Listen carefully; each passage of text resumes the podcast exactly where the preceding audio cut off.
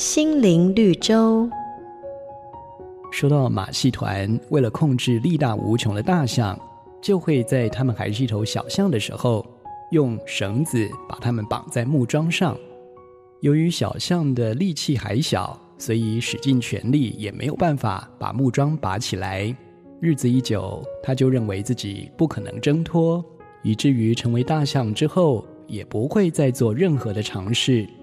然而，我们都知道，大象的力量绝对可以轻易搬起相当重的东西，但是马戏团里的大象却能够安分地被绳子拴在木桩上，只因为从小的经验告诉他，木桩的力量比自己还要大，所以也就自然而然地放弃去挣脱。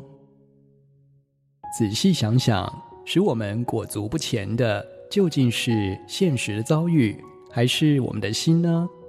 圣经上说，要扩张你帐目之地，张大你居所的幔子，不要限制，要放长你的绳子，坚固你的橛子，因为你要向左向右开展。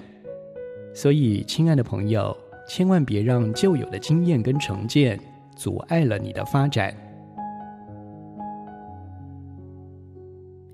每个打动人心的故事，都是驱使我们改变、让我们成长的力量。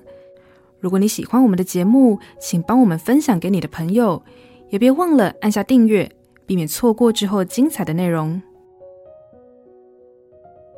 瑞园银楼与您共享丰富心灵的全园之旅。